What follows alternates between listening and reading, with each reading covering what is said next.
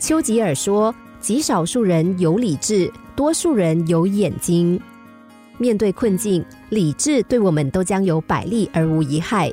任何时候，智者都不会轻率开口或行动。”一九六五年九月七号，世界台球冠军争夺赛在纽约举行。路易斯·福克斯的得分一路遥遥领先，只要再得几分就可以稳拿冠军了。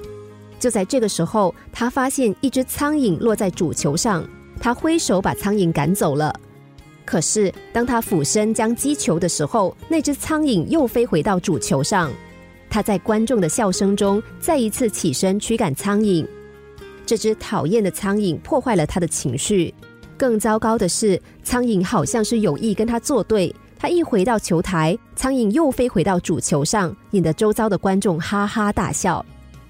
路易斯·福克斯终于失去理智，愤怒的用球杆去击打苍蝇，球杆碰到了主球，裁判判他击球，他因此失去了一轮机会。路易斯·福克斯方寸大乱，连连失手，而他的对手约翰·迪瑞则是越战状态越佳，终于赶上并超过了他，最后拿走了冠军。许多伟大的人物面对不如意的逆境，都能驾驭好自己的心之马而保持理智。有一天，陆军部长斯坦顿来到林肯那里，很生气地说：“有一位少将用侮辱性的话指责了他。”林肯建议他写一封内容尖刻的信回敬那个家伙。斯坦顿立刻就写了一封措辞强烈的信。林肯看完之后说：“斯坦顿真是写绝了，要的就是这个。”当斯坦顿把信叠好，装进信封里，准备走的时候，林肯却叫住他，问道：“你要干什么？”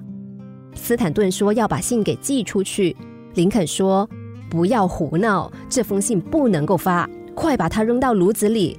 凡是生气的时候写的信，我都是这么处理的。这封信写得好，写到最后你已经解气了，现在感觉好多了吧？”那么就请你把它给烧掉，再写第二封信吧。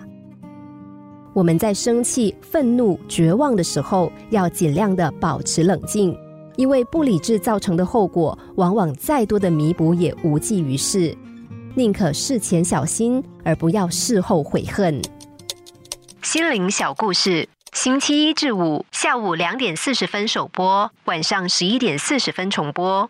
重温 Podcast，上网 U F M 一零零三 t S G。